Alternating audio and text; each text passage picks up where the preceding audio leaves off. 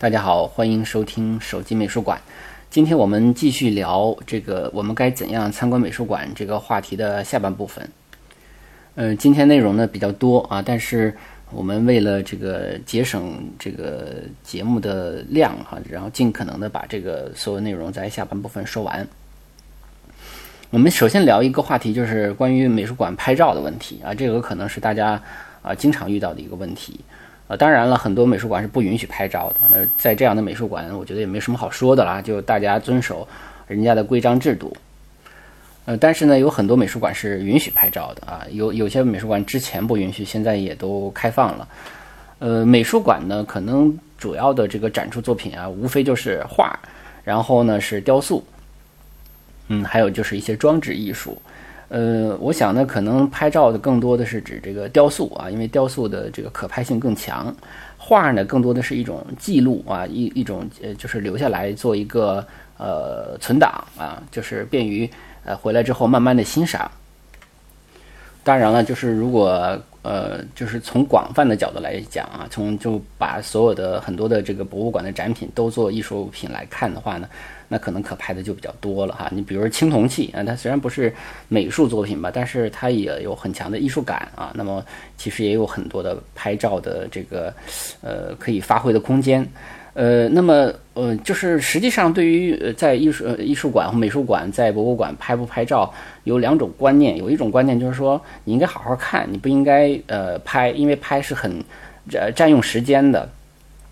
啊，甚至觉得你要拍的话，你可能就没有时间好好看了。那么你对这个艺术，你你就缺乏了跟这个原作交流的一个机会啊。所以，呃，有这样的声音呢，就是，嗯，不只是呃，不只是批判这个，呃，不不叫批判吧，就不只是，嗯，就反对这个拍照，而且是有一种鄙视的感觉啊，就觉得拍照的人显得有点有点 low 啊，就是逼格不高。嗯，但是呢，也有很多人是。呃，是这个狂拍啊，这两种极端吧啊，就是一种就是呃不拍，一种是狂拍啊，对所有的东西几乎都拍。那我觉得还有，其实在这这里边就应该有一个平衡。我个人觉得就是说，当然没有必要每件都拍啊，但是如果在美术馆、博物馆允许拍的情况下呢，可以做一些。呃，记录啊，就是你像这个画啊，当然你说美术馆展出了那么多幅画，我不可能每每件都拍，但是我特别喜欢的啊，重要的作品我可以拍下来，啊，然后雕塑也是这样的，啊，这里边其实也有一些就是很重要的角度啊，就是说你拍的时候呢，一方面呃，不只是要拍这个艺术品本身，那重要的是要拍出你对这个艺术品本这样的一个感受啊，你的一个视角，你的一个感受，尤其是。雕塑，雕塑呢就是一个特定的呃角度，一个特定的光线啊。那么在这样的一个光线情况下，你发现了一种别样的美也好，还是说呃很特别的地方啊？就是这个我印象中比较深的就是我自己在卢浮宫拍啊，你像背负的奴隶啊，像这个。呃，普须克被这个唤醒啊，这样雕塑的时候，哎，就会发现有个特殊的角度，也是我自己，甚至拍回来之后，始终我都觉得很满意啊。但只是它只是一个局部，啊，那一留下的印象非常深刻。那正好是在呃一个下午的时时间，那阳光正好从窗子里投投射过来，呃，就会形成一种非常特殊的美感啊。当然，有可能的话，我也会把这幅画啊，这幅图找找出来啊，这个推送给大家。呃，为什么我觉得比较反对这个所有的都拍？有很多人说我拍下来，呃，因为咱们中国特点，游客啊，尤其是普通游客的特点就是喜欢拍，拍拍拍拍拍拍拍下来说我们拿回去慢慢看。那尤其像这种名画，我觉得有一点就是，你你回去不会看的啊，你相信我，你不会看的。所以呢，嗯，不要把更多的时间浪费在拍照上啊，还是要把更多的时间花在跟原作本身的这样的一个。呃，一个观看和一个欣赏的一个是呃这个经历上，但是你说完全不拍，其实也没必要啊。我觉得这个里边有一个平衡啊，就是嗯重要的啊，然后以自己的角度去拍，然后剩下的就是呃要要多看原作，因为原作很重要的一点就是嗯里边呢，你要感受它的整体的那个，比如色彩呀、氛围呀。还有尺幅啊和它的这个悬挂的空间呐等等等等吧。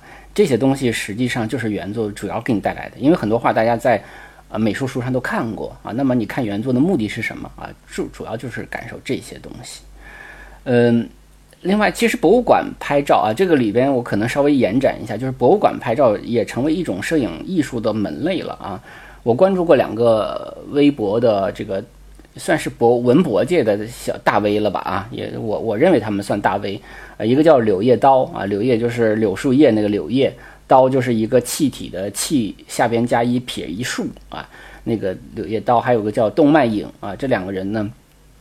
他们经常去拍一些美术，呃，就是博物馆。他们不是美术馆，拍博物馆，拍一些文物，啊，他们就选取一些非常有意思的局部，啊，拍出来非常美。有的时候拍佛造像啊什么的，拍的非常美。啊，我反正我就觉得人家拍的非常好。当然，当然他们器材也很好啊，呃，这主要是拍的好啊。所以那个时候他就把这个文物的灵魂能够给你拍出来，这个是水平很高的。同时呢，也也成为一种。呃，其实我们可以搞这个博物馆的摄影大赛啊，就是有有可能的话，嗯，这些有有可能他会通过这种局部啊，或者他的拍摄，能让你发现这个文物的美学价值啊。所以有的时候为什么可能很普通的一件，你看起来没有什么，但是通过人家一拍，你突然间就发现哦，这个文物原来是如此的美啊，就是因为他帮你找到了那个合适的角度啊和合适的位置啊，然后呢。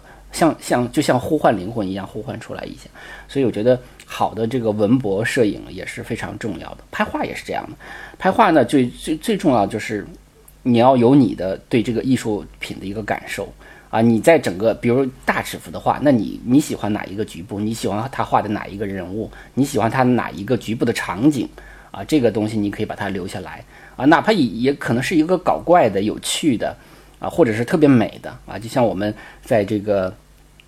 那讲梵高那期节目的时候，我们把呃其中的一些笔触啊，把它拍下来啊，推给大家，大家看那些笔触，那就会给你带来很大的震撼。那种震撼可能就是这个画给你带来的一些感官性的东西啊，所以我觉得这个是有意思的啊。当然这里头也跟大家分享一点我拍照的一些经验啊。我觉得，但是因为美术馆嘛，我们讲的是美术馆，我就觉得主要是一点，博物馆这个可能需要好的相机啊什么的。啊，美术馆拍画啊，我觉得最主要的是要不抖，对吧？要防抖性能比较好啊。那我个人使用的就是那个索尼的那个黑卡啊，我用的是第三代，现在可能已经做到第五代了。那里边有一个自动呃 Plus 的模式啊，或者说叫夜景模式。那么它可以按下快门的时候，它可以同时拍三张、四张，然后它再合成成为一张照片啊。然后这个它它起码就是说。在防抖的功能上，它就很强大。这当然这是一种黑科技了啊。呃，在其他的相机里，呃，我我不知道有没有夜景模式。你要是有的话，你可以用夜景模式来拍啊。这样的话呢，就可以有效的防抖，这样保成成像的这个锐度。呃，还有一个要分享的经验，就是因为有的时候这个画面会反光啊，大家可以尝试着。这个我其实还没有试，但是我想到这个方法应该可以。呃，因为油画表面它都会比较亮啊，就如果说它的灯光设置不合理的话，它就会有很强烈的这个反光。那么可以用这个啊偏振镜啊，用偏振镜。当然，偏振镜用在这个黑卡上面是不行的，因为黑卡是不支持外挂镜头的。那就是用微单呐啊或者单反啊拍摄的时候呢，可以用偏振镜来去掉那个表面上的那个反光啊。这是一些经验吧。另外，我觉得拍照的时候也可以去拍，呃，拍那些博博物馆或者美术馆中的人啊，就是也可能是一个保安啊，也可能是一个呃，嗯，一个看画的人啊，他看画的人的专注的时候啊，也可能是看展品啊，不一定画啊，看展品的人啊，这些其实都是博物馆摄影的非常好的这个题材。博博物馆摄影是可以作为一种。呃，一种独特的门类存在的啊。另外，再就是也可以，呃，以这个美术作品啊，或者是以博物馆的环境来进行一个博物馆再进行一个创作啊，也可能是人物的或怎么样的都可以，只要是馆方允许你，我觉得这个都是你可以玩的一个角度啊。当然，这个就不跟传统意义上的我们讲拍照还不太一样啊，拍照主要是记录嘛。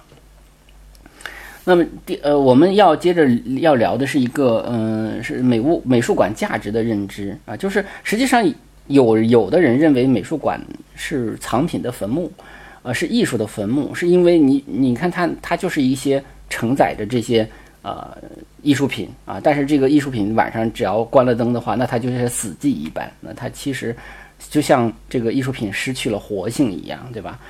嗯。但是，但是我们去怎么去去判断美术馆的价值？那美术馆实际上呢，也是一个社交的场所啊，我们可以去聊天啊、会友啊、畅谈人生啊。那也可能是我们修复心理的一个地方。比如说，我们经历了一个狂喜啊，突然间到了一个呃录取通知书，我考上了哈佛大学，我很开很开心。那这我们都知道，这人太开心了，有时候他也需要呃平静的。那怎么办？我们可以去到一个美术馆去看。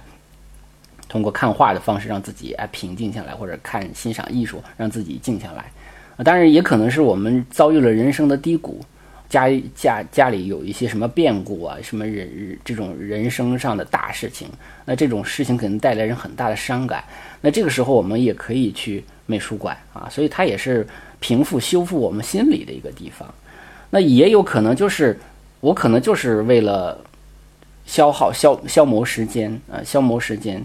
呃，当然也可以是为了让我们自己生活，就是享受一种平静的时光的流逝，是吧？呃，或者缓解工作的压力，那也是美术馆也是可以的，对吧？我们除了可以去看电影、可以去看演出、去看体育比赛之外，也可以去美术馆，这也是呃方式之一。当然，并不是说它比其他的方式高明，那但是它是它可能是适合你的。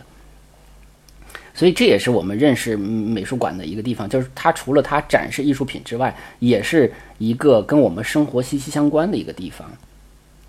所以呢，呃，比如说这个美术馆跟我们每个人之间的意义是什么样的？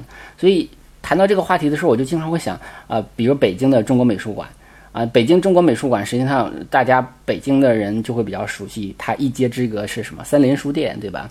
三联书店旁边是什么？雕刻时光咖啡馆。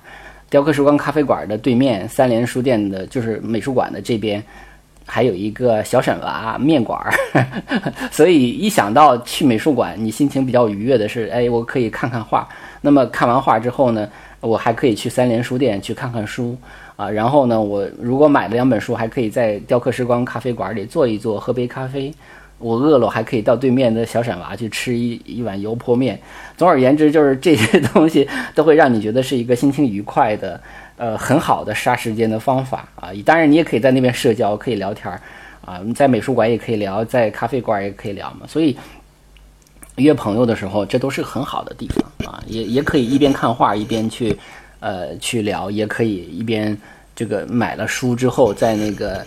呃，拿到拿到书之后，然后再去再去社交，怎么都可以啊？我觉得是一个非常有意思的事儿。呃，那么我们接下来这个话题聊一下这个肖像画啊，因为肖像画是呃我们看的画这个非常重要的种类。那肖像就是这这这个，因为我是从这本书里边呃延展的嘛，就他讲的一点，我觉得特别对。他说，呃，其实我们平时看人的脸啊，不会这么专注的看人的脸。就是你，因为你会，你觉得这是一个不不当的行为，你可能就是扫一眼，可能就过去了，是吧？呃，是，甚至你可能都不一定记得你最熟悉的人脸上都有那些特征，啊，因为你不，你不好意思老盯着人家看啊，除非是你这个这男朋友、女朋友啊，这样的有可能会稍微那个 多看一点啊，这个，嗯，那么你不能很广泛的去通过一张脸去认识一个人啊。这个脸其实非常重要，所以呢，看肖像画的时候，我们就没有这种问题。我们看多久？我们看蒙娜丽莎，我们看五年也没人管我们，对不对？所以通过这样的机会，就可以很深度的通通过通过这个面容、通过表情、通过眼睛去认识一个人啊，这是个很好的方法。那么当然，肖像画的画家也通过这种自己带有主观性质的去描摹一个人的形象啊，去认识一个人啊，所以。嗯，而且呢，我们都知道这个肖像画，它多多少少是有美化的一面的啊。那这种美化基于什么？它是，比如说一个人向我定画，如果我是画家的话，那我肯定不能把它画得很丑，对吧？那么我们也都知道，说实际上任何一个人都能找到一个观察的角度啊，这个角度呢，啊，找到一个特别适合他的表情啊。那有的人可能就适合微笑，有的人可能就适合严肃，对吧？还有就是光线啊，如果说掌握了好的角度、表情和用光的时候啊，那么通常一个人都会都能找到一个特别美好的这样的一个视觉感受。我们也不能说造假，只是说我们找到了那个角度，所以。有的时候，好的这种肖像画家通常都是就是情商很高的人，因为他们要要要通过这种方法去讨好人家，但是他又不能造假，这个时候就是他的功力就显出来了。啊，这里头我们要提到一种画叫自画像，自画像的原因呢，因为我们之前在讲这个伦勃朗的时候提到过，它的主要原因它是练习啊，它不是一种像我们说自拍一样，它是自恋哈，它不是，它是一种练习。因为它省很多钱，啊，你要是雇一个人，你要使劲观察他的话，那这个模特会很贵啊，而且，这个，而且还有一点，就如果是一个定画的人的话，他会对画有要求，对，他会经常提出这样的、这样那样的修改意见，表达表达对这个画指手画脚。但是你要画自己的话就不会了啊，而且你可以非常深度的观察自己，所以它既是一种。技术上的观察也是一种，呃，灵魂上、精神上的观察，就是他觉得哪些表情能够更加表达自己，更加表表达自己的一当时的一种人生状态和当时的一种人生观念啊。那么这个自画像呢，实际上最重要的这一点，而且他也通过啊这些练习的话，也可以找到新的技法，他可以去测试，他不能拿别人去测试，他可以拿自己测试，他可以试验一种新的审美观。啊，这些东西都是可以的，所以为什么我们看到梵高的自画像，就会有他的独特的特点？伦勃朗有自己的特点，啊，不同的人都会有自己的呃这个这个自画像的那个风格所在。实际上就是这个原因，就是他通过这种练习和测试啊，找到自己的那个风格。嗯，那么我们看一个肖像画的时候呢，其实有这么很关键的一些部分啊，比如说我们。呃，还是拿那个伦勃朗那期节目为例，那重要的是眼神，对吧？通过一个眼神，能看到他对他的人生境遇和他的呃当时的对审美的一些追求，我们可能都能感受得到啊。有的是就是整个人生的那种感受，都可能从眼睛中读出来啊。这种东东西可能不一定是我语言能够描述的，但是我能够感受得到。呃，还有很多，比如说表情，对吧？表情是非常重要的。还有，你就甚至我们可以从一个眉毛啊，一个眉毛就能这个通过这种变化和组合，就可以传递出啊什么惊奇呀、害怕呀、痛苦啊、怀疑呀、忧伤啊、期待呀，就各种情绪，其实。眉毛都能够体现出来，所以这是这些表情，它和它的这个五官，实际上都是我们看一个肖像画所重要欣赏的东西。当然了，如果是古典肖像绘画的话，像他的着装、服饰这些，其实也都是欣赏的重点。那就是因为跟他的身份有关，和他想扩夸想表达的东西有关。你像伦勃朗画一个什么？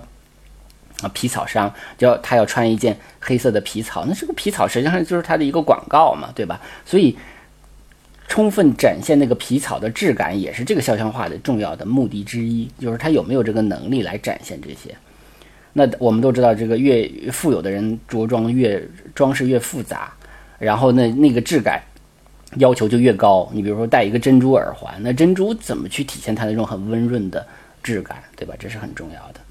呃，还有一点就是，它就是刚才我我讲的，其实它是测试和培养自己艺术风格的一个过程啊。就是肖像画跟我们之前讲风景画欣赏也有异曲同工之妙，就是它重要的是要要找到那个艺术家。就所以我们看到的一个呃肖像画，不完全是他画的这个对象，而且是这个画家本人，也就是他这个肖像画实际上是呃画的对象这个人与。画家的这个艺术风格的一个结合体啊，也就是我们看到的是伦勃朗眼中的那个那个人和他笔下的那个人。那他眼中和他的笔下这样的一个组合，实际上我们既看到了那个被画的人，也看到了伦勃朗的一个他的审美观，也看到了他的认识人的深度的能力啊。所以这个是我们要很在看肖像画的时候要注意的。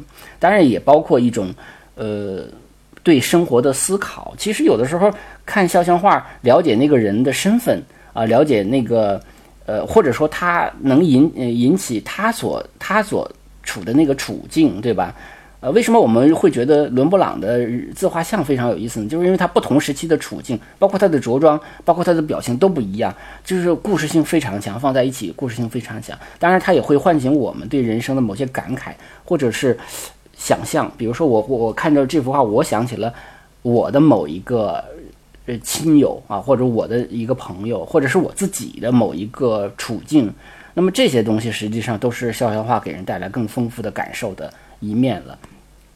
那你比如说，呃，我们看到，呃，我记得是在这个这个这个巡回展览画派中看到的，呃，画的那个，呃，那个谁画的我记不清了，画的这个穆索尔斯基啊，就是这个强强力五人团的那个音乐家。那么，像那个音乐家，像他那个人，你要知道他是一个患病的人，他那种头发的凌乱，他的处境，他都会给你带来很多的感慨。啊，所以这些画实际上最重要的就是带给你一种，呃，一种感受性的东西啊，这也是欣赏画、欣赏肖像画很重要的东西。那么我们接下来要介绍的就是一个很重要的一个话题，就是美术馆我们会遇到导览员啊啊，因为我个人就是在博物馆做志愿者这个导览啊，当然是博物馆了，因为咱们中国的这个呃美术馆呢，就是主要是。这个我我因为我我本身我本人不在这个美术馆做导览，但是博物馆也也有也会有美术的展览哈。那么也有这个中国美术馆也有它的志愿者的导览啊，就是大家会经常在展厅看到。呃，实际上博物馆也好，美术馆馆也好，导览经常分成两种啊，一种叫专职，我们叫专职啊，还有一种叫嗯志愿者啊，就像就像我这样的啊，和我的那些朋友这样的，就不太一样。呃，这个专职呢，我们我们经常遇到观众，就是说大家好像普遍反映对志愿者的反应更好一点啊。但我想，这个可能如果从国外的角度来说，专职和呃志愿者可能差异没有那么大，而且专职的很很多都是专家的那个导览。但我们中国的这个专职讲解员呢，通常都是讲解员啊，那不是不是专家，不是搞研究的啊。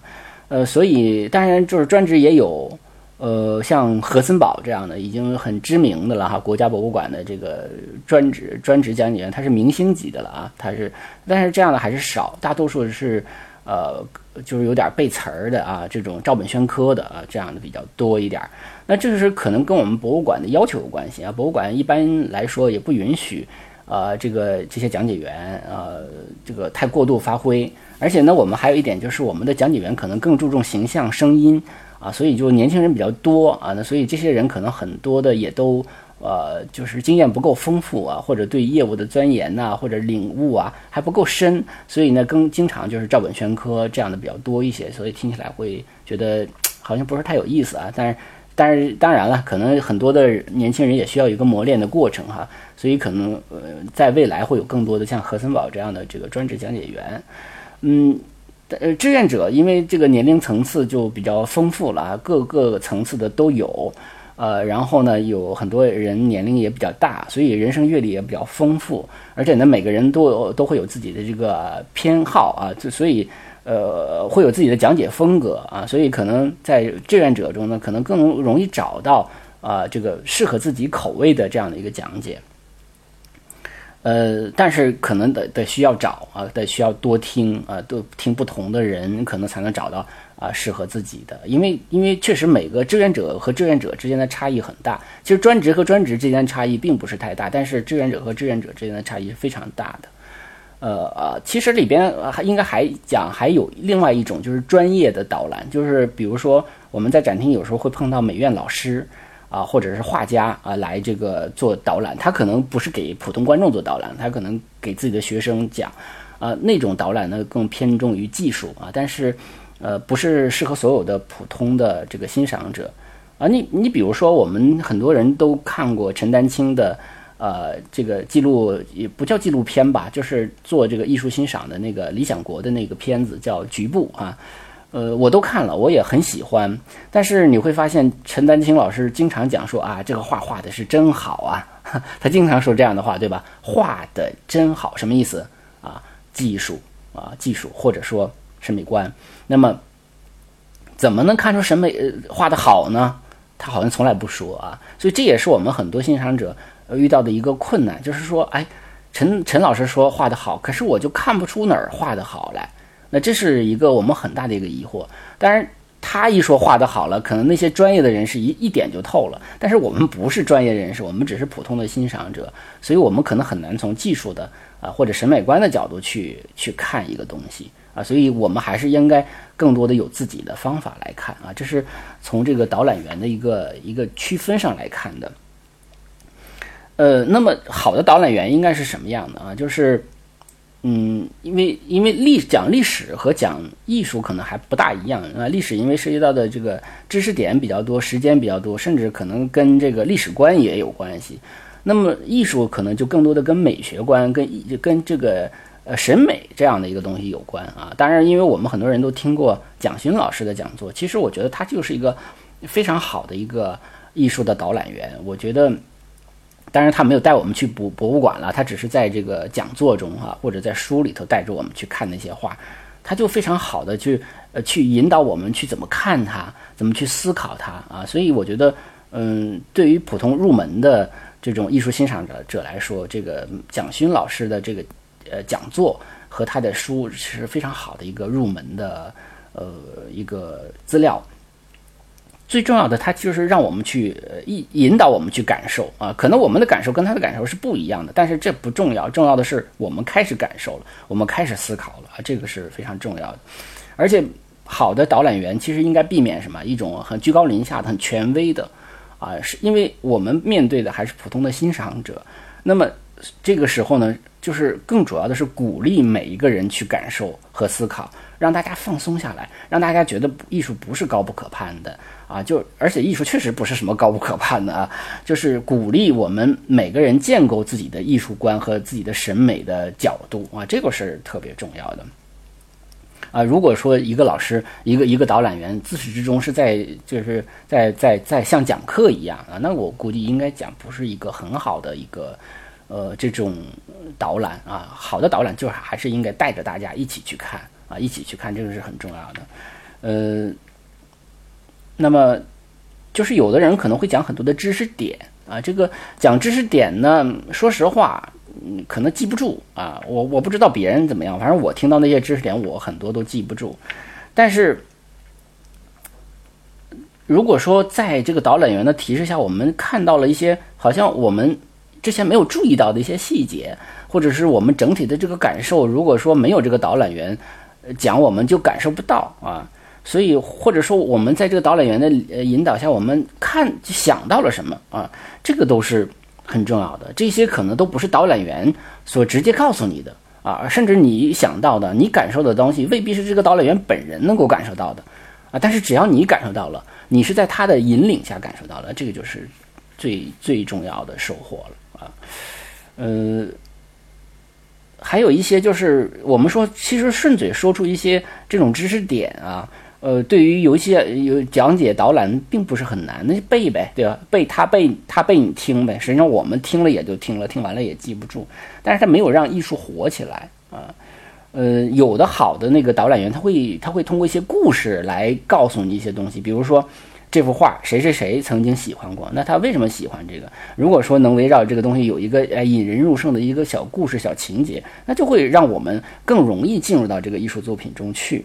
啊，呃，然后，嗯，有的时候他会提问，他会跟你互动，会提问啊。那这个提问实际上也是，呃，也是在引导你，也是在引领你啊。所以这个是比较重要的。那怎么才能呃去了解一些好的导览者是谁啊？就是这个当然也可能朋友给你介绍啊，而且有的时候朋友介绍也未必好啊，或者说不叫好，就未必适合你啊。啊，有的导览员很好。但是他可能只适用于 A 类人群，可能不适用于 B 类人群。有的人喜欢听这个，有人喜欢听那个，有的人就，嗯，当然有的时候你不能完全靠就凭自己喜好，因为有可能你可能缺乏某一类的东西，你可能还需要一些互补性的，对吧？所以这也是很重要的。还有个就是，如果说这个导览员你未知，你也不知道他不好还是不好。啊，或者是他甚至就可能很普通。你我觉得这里边其实提到了一点，就是要不要提问啊？那可能很多人，尤其导览员，其实挺怕提问的，因为有可能不知道啊。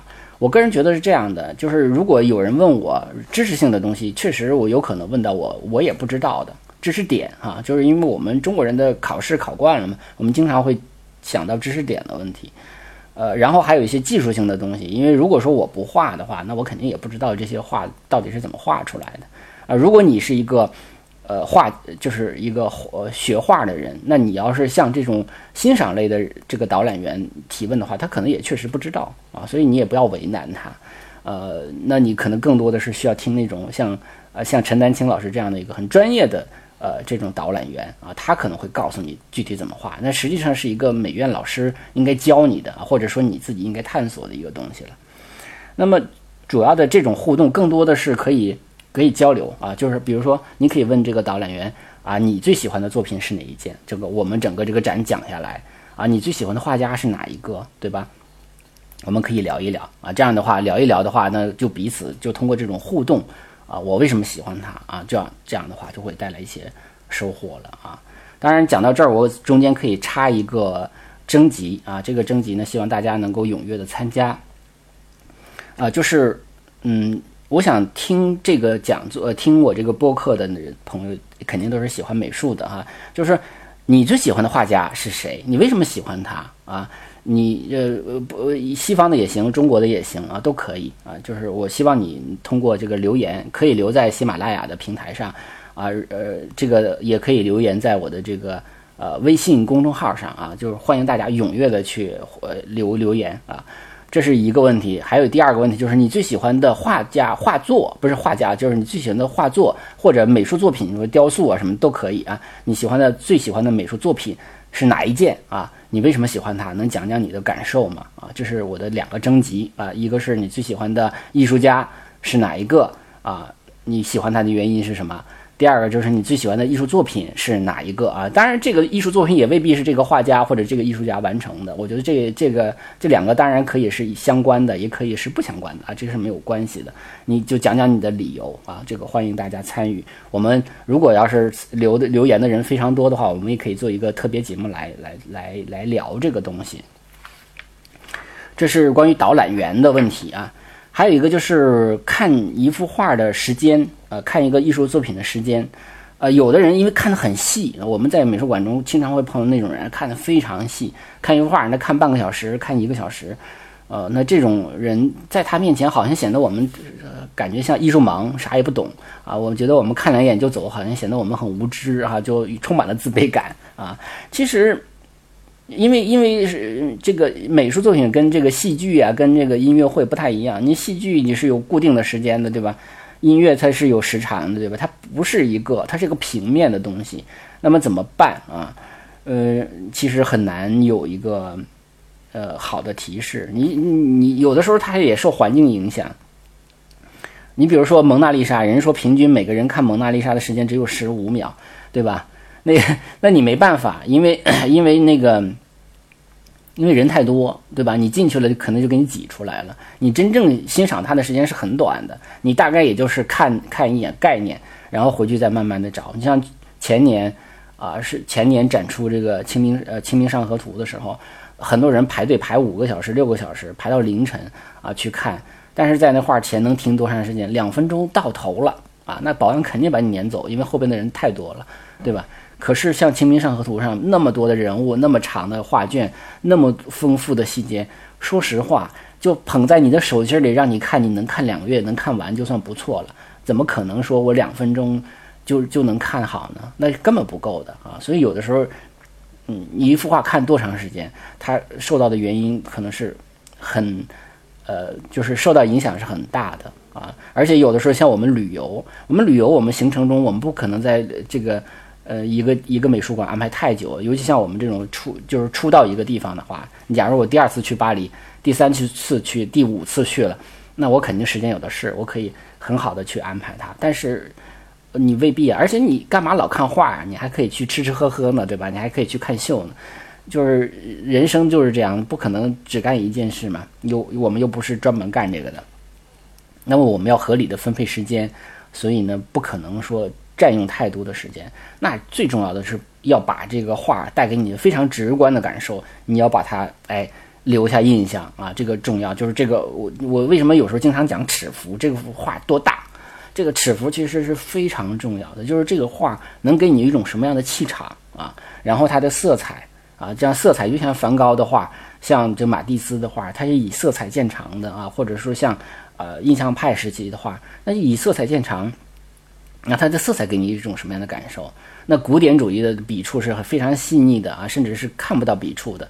那么印象派那主要那种很粗的啊，就像有的人给我留下，为什么说他看到的画都感觉那笔触都是很粗的，而而我推的这些卡拉瓦乔的画就看不出来笔触，那就是因为它不同时期的感受是不一样的。有的是就是就怕你看出笔触来，有的就觉得我完全无所谓，笔触本身构成美，那这个就不一样嘛，对吧？还有像画框，对吧？我们之前讲过画框，呃。还有就是它的这个悬挂环境，有的时候我们现在很多都是在美术馆，还有的它是在教堂，对吧？在教堂，那这个教堂它放在什么地方？它是放在祭坛上，还是放在什么地方啊？所以这些东西也是非常重要的。所以呢，有有的时候我们也没有完全必要，就是很自卑，就是觉得哎，这一幅画这么重要，是不是我要看很久？也没办法。我就像我们刚才讲《清明上河图》，你想看的久。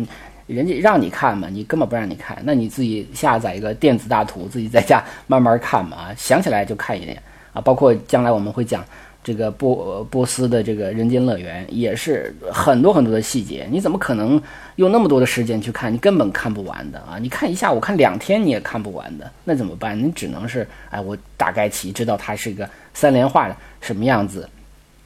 打开什么样子，关上什么样子啊？它的远远的看的给我的感受是怎么样的啊？这些东西是很重要的。那么回来我再慢慢去抓细节，现场我能抓多少算多少啊？这样的。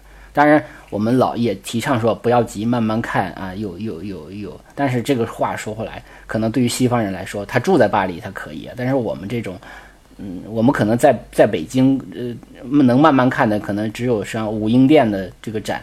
啊，你甚至也不能说做到完完全全的慢慢看，因为慢慢看也很累的啊。我们我们之前也聊过这个话题啊，我们还有这个艺术馆，叫美术馆腿，对吧？呃，这里头还要这个聊一个话题，就是美术馆的餐厅啊。这个美术馆很像西方的美术馆都有这个咖啡厅、餐厅啊，有的就是有餐厅，有的当然没有餐厅，就是咖啡厅啊。但是一般补充能量的地方也有，你像就像咱们国家博物馆也有。呃，咖啡厅啊，也可以简单吃点东西啊。其实最好就是应该有一个很好的一个餐厅啊，甚至是让博物馆的美食成为成为大众点评的一个这个五星级的这个点评才好呢啊。就我觉得应该是这样的，就是配得上这个东西。包括很多的艺术场所、公共的场所，即便它不是做美食的，但是它应该有很好的美食跟它搭配啊。所以呢，有的人说。完全可以，美术馆的旅行可以从这个先在美术馆餐厅吃一顿喝一顿开始啊。我印象比较深的是奥赛美术馆的餐厅非常好，人气爆棚啊。我其实是从那儿路过，没有进去，因为太人太多啊，就是你要你要排队，而且我自己时间确实非常紧张，我没有去。但是我一看到那个气氛就非常好，所以下次我再去奥赛美术馆的话，我肯定去那个餐厅去吃点喝点这个法国的这个美食，对吧？那么。很重要一点，大家也可以在这里社交。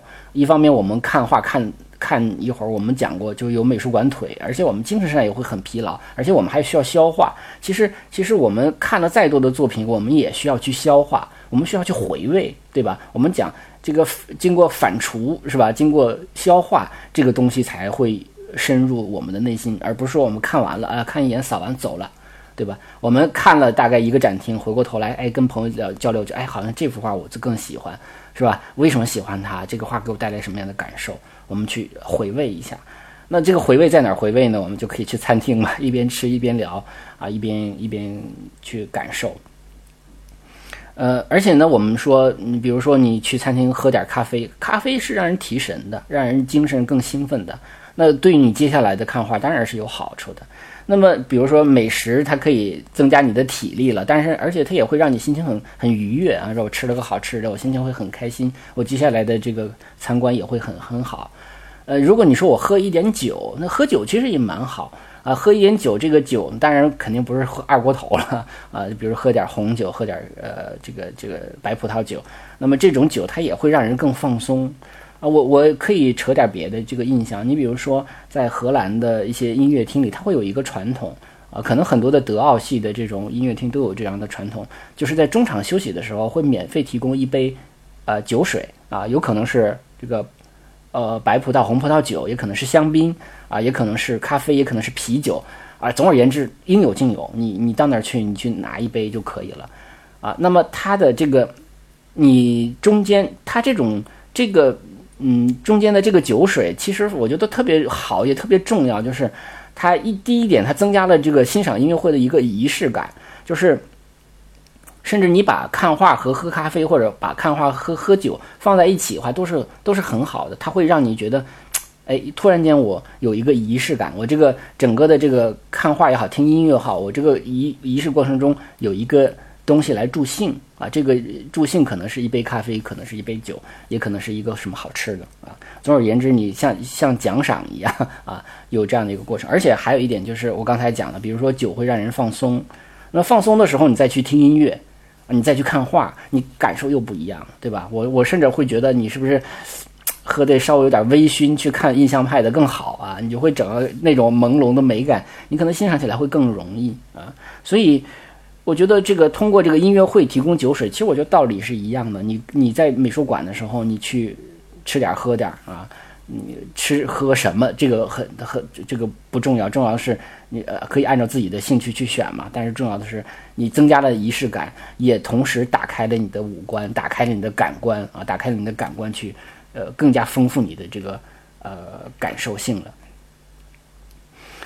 现在我们的很多社交都是在微信里社交了，但是如果你把这个社交哎放到博美术馆的餐厅里，对吧？放在这个音乐会中场休息的这个过程中，这不蛮好吗？啊，呃，有的人说，当然我们另外一个话题就是说，哎，好像在这个美术馆有没有这个？因为我们刚才讲会很疲劳嘛，哈，说能不能 带个马扎去？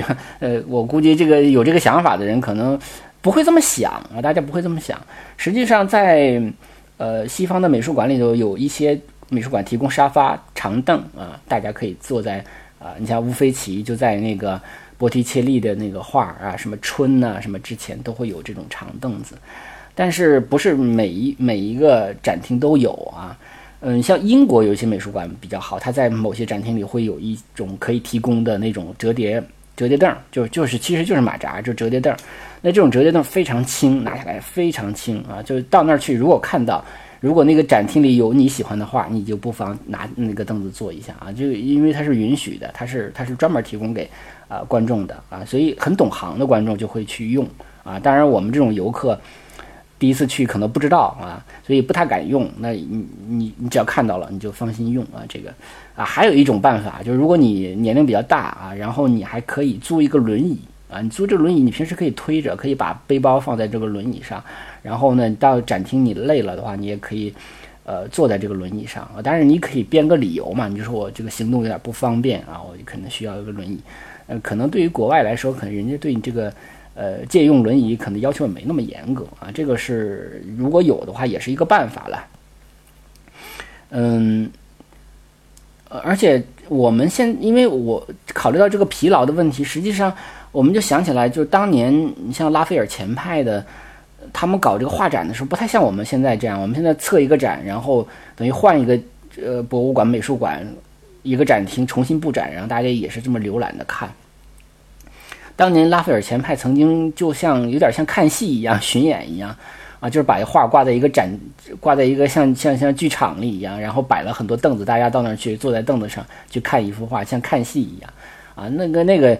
呃，虽然挺怪的，但是实际上那个就是起码挺友好的啊，所有人都不至于太累，呃，这种感觉。然后就是看那个展品啊，作品的标签的问题，呃，有很因为那个蒋勋老师曾经说过，说很多人看标签的时间比看作品的时间还要长啊，他当然这是一种批评的说法了，觉得有点舍本逐末了。但是很多人就觉得我一头雾水，我好像有点摸不着头脑。好像多读读有好处，但是很多的美术馆的标签其实写的也不是太友好，呃，有有可能用了一些行话啊，有一些用一些术语，甚至让我们觉得好像哎，我们读不懂，读起来好像更更摸不着头脑了哈。但是有的时候我们也离不开这个标签儿，有的时候还需要这个忍受吧。啊，就就上次我也说过，我说如果说有可能的话，我们加一个。这个跟贴是吧？加一个跟贴，我们每个人可以把我们每个人的看法留在上面，那是最好的啊。有点像看现在视频的弹幕，对吧？那个是挺有意思的。而且还有一个东西，大家可以关注一下啊。当然，我不知道，呃，国内的这方面确确实可能也比较弱啊。就是这个留言部，呃，留言部呢，如果说一个好的展，一个好的这个展览看完了之后，如果大家有兴趣的话，可能会在上面留言。啊，就会讲我对这个画家的一些一些一些感受，或者对这个作品的感受，呃，可能会有惊喜啊。当然，这有惊喜的几率可能也不是很高啊。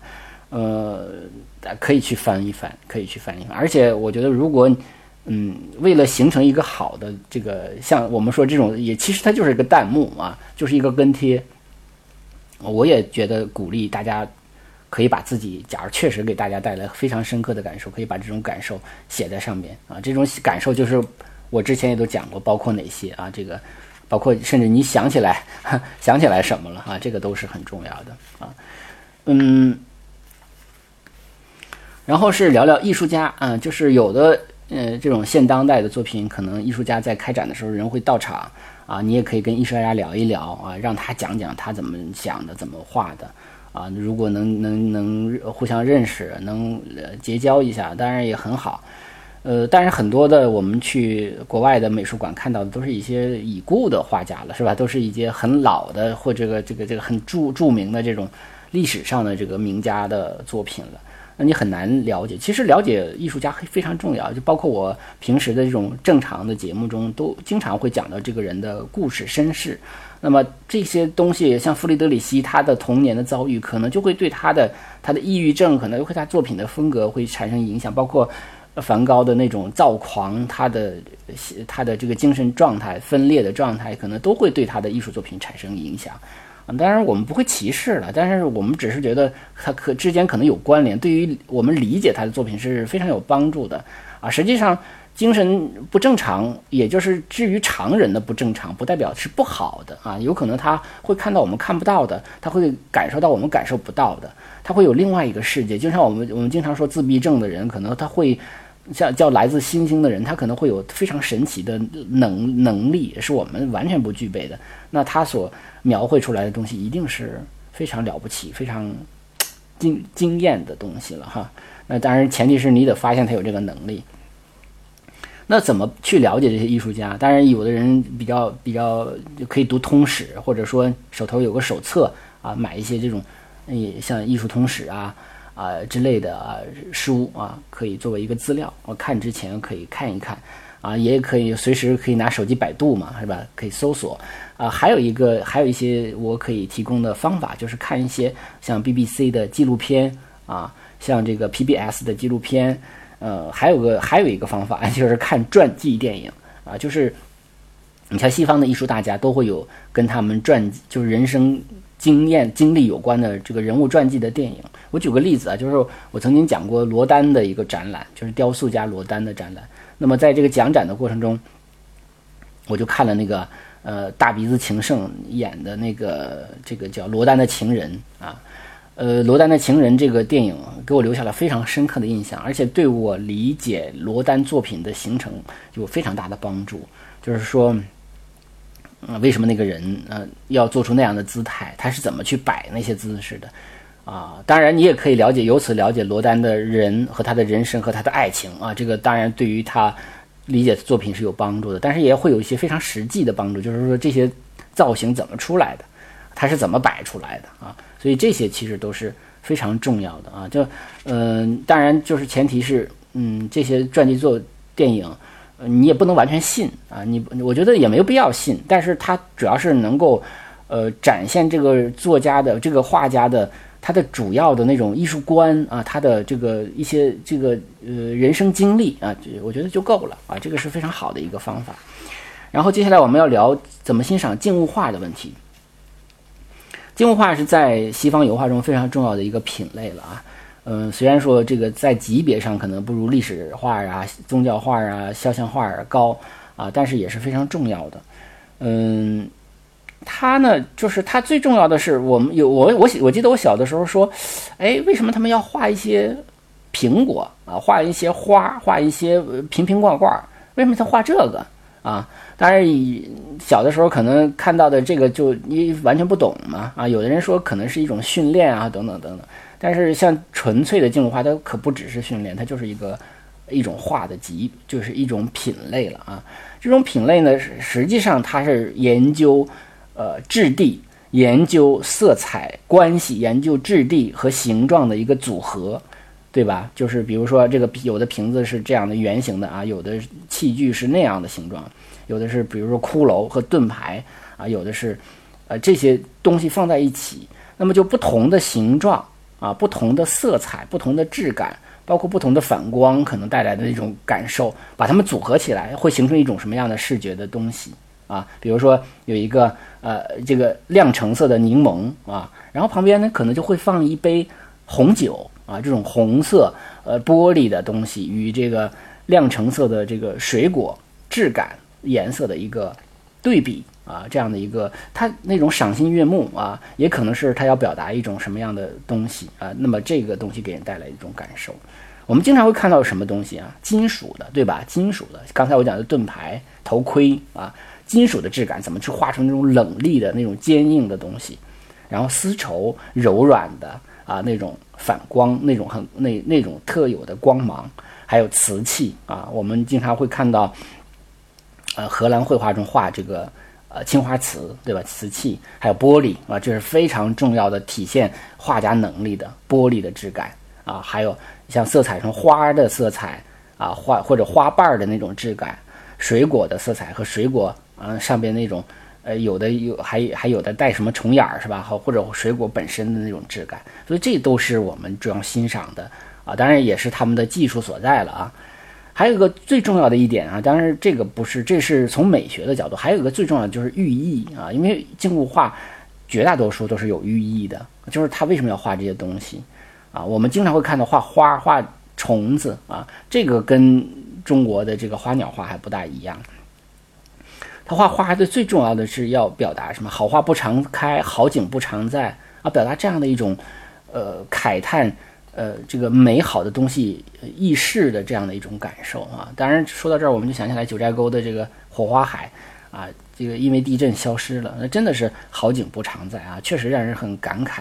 所以像古典静物画中，他画这些花，画这些虫子，那虫子很快就死了，甚至画完全死掉的虫子，画花瓣落下，表达的就是生命易逝，是吧？美的易逝，表达就是这些很重要的人生的。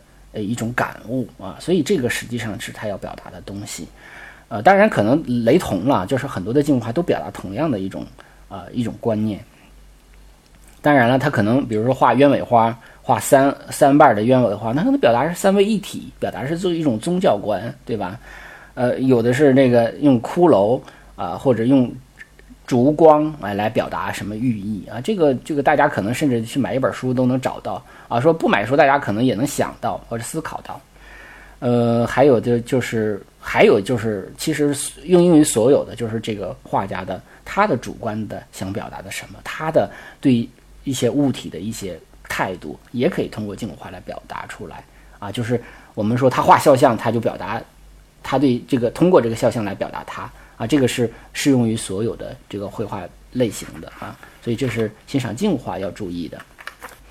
这个里边还提到了一点，就是美术馆的窗子啊，就是通过美术馆的窗子啊，看到窗外的一些风景啊。这个实际上我觉得可能也不大常用，因为大多数美术馆是没什么窗子的啊，就是很多的美术馆都是封闭的。但是像卢浮宫啊，呃，这样的有窗子的也有啊。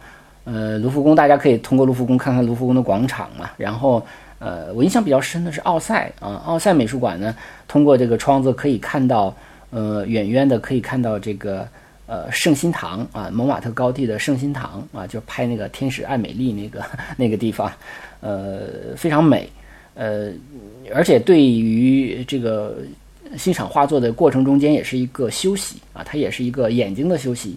也是一个精神的休息，也是放松一下。而且呢，有时候如果这个窗子和作品放在一起的话，我们还可以去寻找其中的关系啊，这也是非常有意思的一个啊事儿。而且我窗户本身本身也是个画框啊，我们可以用画框的角度来理解它。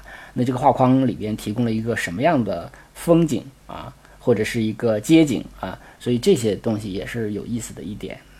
呃，其实我觉得这种这这里头还要提到一点，这也是这个书里没有说，但是我觉得很重要，就是欣赏一下这个美术馆的建筑，啊，因为很多美术馆呢，你像奥赛博物馆，它是通过一个老的火车站改造出来的，啊，我们甚至如果了解到它那个火车站的改造过程，会觉得非常有意思。这个建筑本身就很好玩，啊，包括一个很著名的电影叫《雨果》吧，啊，那么这个呃电影的就是以奥赛博物馆作为火车站的时候，哈，那个。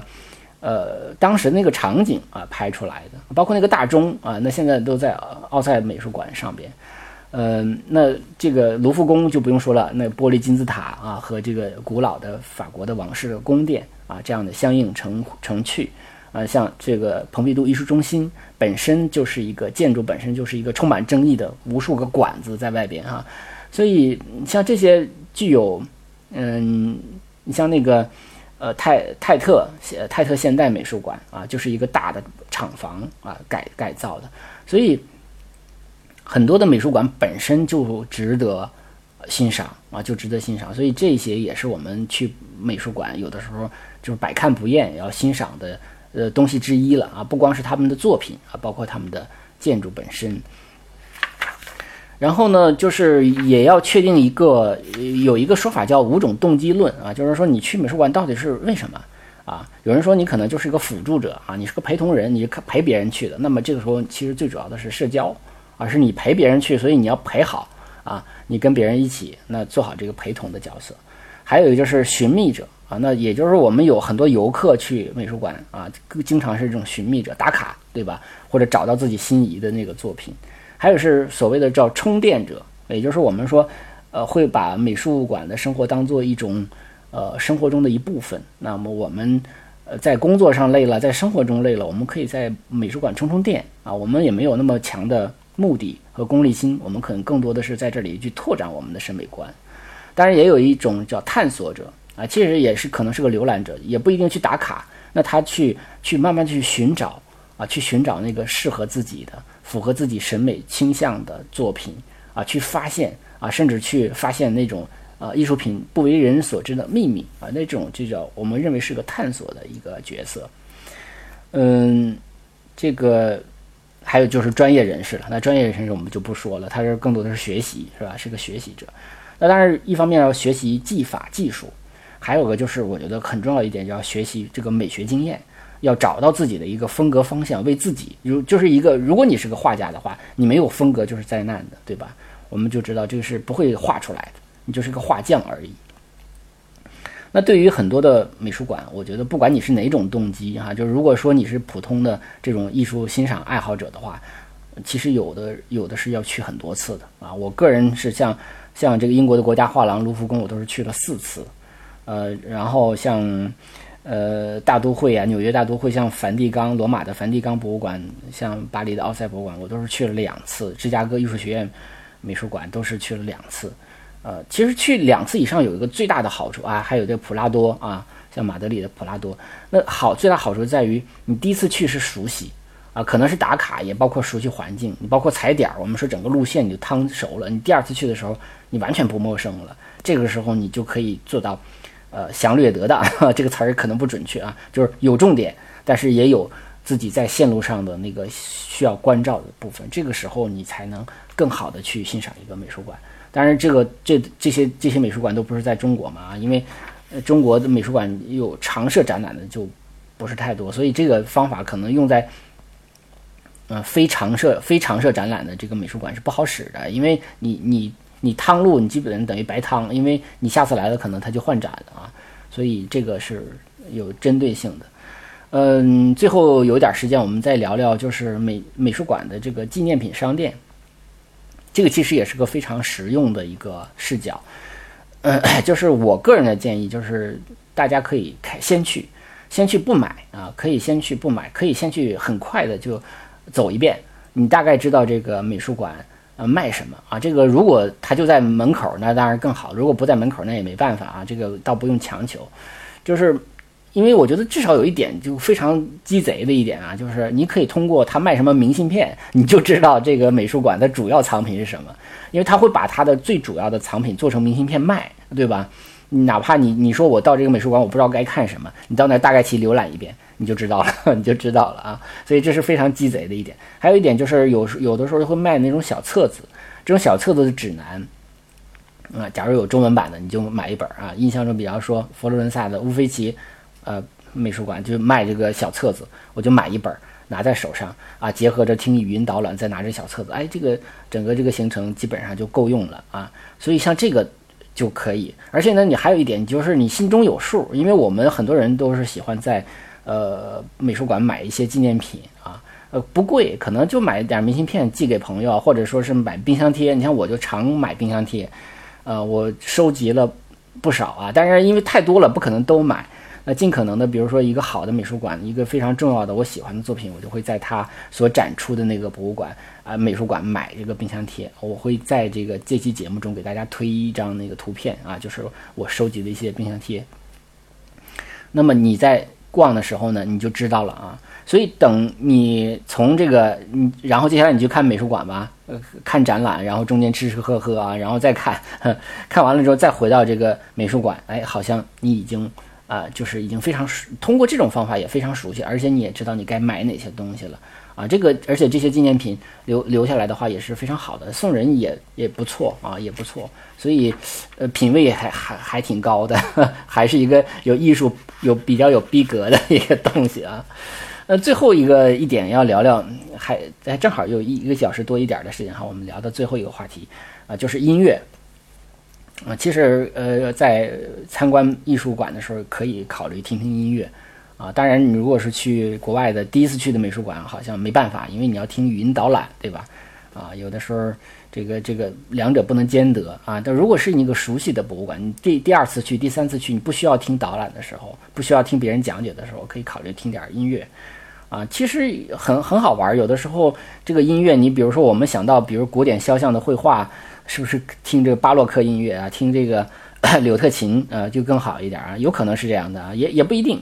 你比如说，看中国文人画，看这个呃，比如说故宫刚刚结束的四僧展啊，有的时候我们说当然要听古琴了，是吧？表达那种文人的雅士的这个趣味，但也不一定啊。有时候你比如你听听古古典吉他的指弹，就很好听。你或者听听古典音乐里边的室内乐啊，弦乐四重奏。啊，也没准儿挺好的，或者听听肖邦的钢琴，也许会有意意想不到的效果啊。所以其实你可以呃各种各样的测试啊，各种各样的测试啊，或者说你可以不去看画，你可以听音乐的同时，你再去脑子里啊去过那些画，你突然间想起了哪幅画啊？这幅画让你呃这段音乐让你想起了某一个风景画，还是让你想起了某一个？呃，宗教的场景啊，就是这个挺有意思的。但是前提是你要看过很多画的啊，或者说也不一定是画，你想起了某个场景，那这个场景有可能和某一画很像啊，这个也是可以去测试的啊。你比如说，你像听看印象派的画，当然印象派会有印，还有印象派绘画，有印象派音乐啊，德彪西啊，拉威尔啊，或者说听听法国的香颂，你看看哎，好像是不是能对得上哈？你看你，你看我我讲过那个。爱德华霍珀啊，他的画你就可以蒙克啊，还有蒙克的画，你都可以去听听，呃，blues，听听爵士啊，听听美国的爵士乐，是不是跟他哎，好像那个时代的那个感觉啊，感觉什么了不起的盖茨比那个那个时代的感觉又出来了，他他有的时候他真的是有同一种味道啊，这种味道尽管有的是视觉的，有的是听觉的，但是他那个味道好像就是相关的啊，所以我觉得这种测试都是蛮蛮有意思的。那这种建议你就手机里多下载一些不同风格类型的音乐啊，什么什么轻音乐呀，什么古古典也是不同的风格的啊。你像看那个，呃，新就是新古典主义大卫的那些比较战争场面的，或者说呃那个大场面的画画啊？或者不一定是大卫的，还别人的啊，你可以听听听交响乐啊，听听英雄交响曲，听听柴可夫斯基的柴舞啊。这可能都会有不同的感受啊，所以我觉得这种测试、这种搭有可能会产生一种很奇妙的化学反应啊，会让你的这个欣赏艺术欣赏会有啊非常不同的这个收获了啊。呃，这两期节目呢，我把这个这这本书带给我的很多感受唠叨完了啊。当然，大纲思路是来自于书，但是很多都是我个人的一个经验和感受了。呃，希望对大家有有益啊。那么当然，嗯，也欢迎大家通过打赏啊，还有转发呀、赞助啊等等方式啊，支持我这个节目的呃继续做下去啊。感谢大家啊！大家别忘了我在节目中有个征集啊，你最喜欢的画家是什么？是谁啊？为什么？你最喜欢的？这个艺术作品是什么啊？然后你讲讲，呃，原因。当然，你如果能讲出来，你跟这些作品或者这个画家的一些故事啊，或者嗯七七八八的东西，那当然更好了啊！希望大家踊跃参加，谢谢。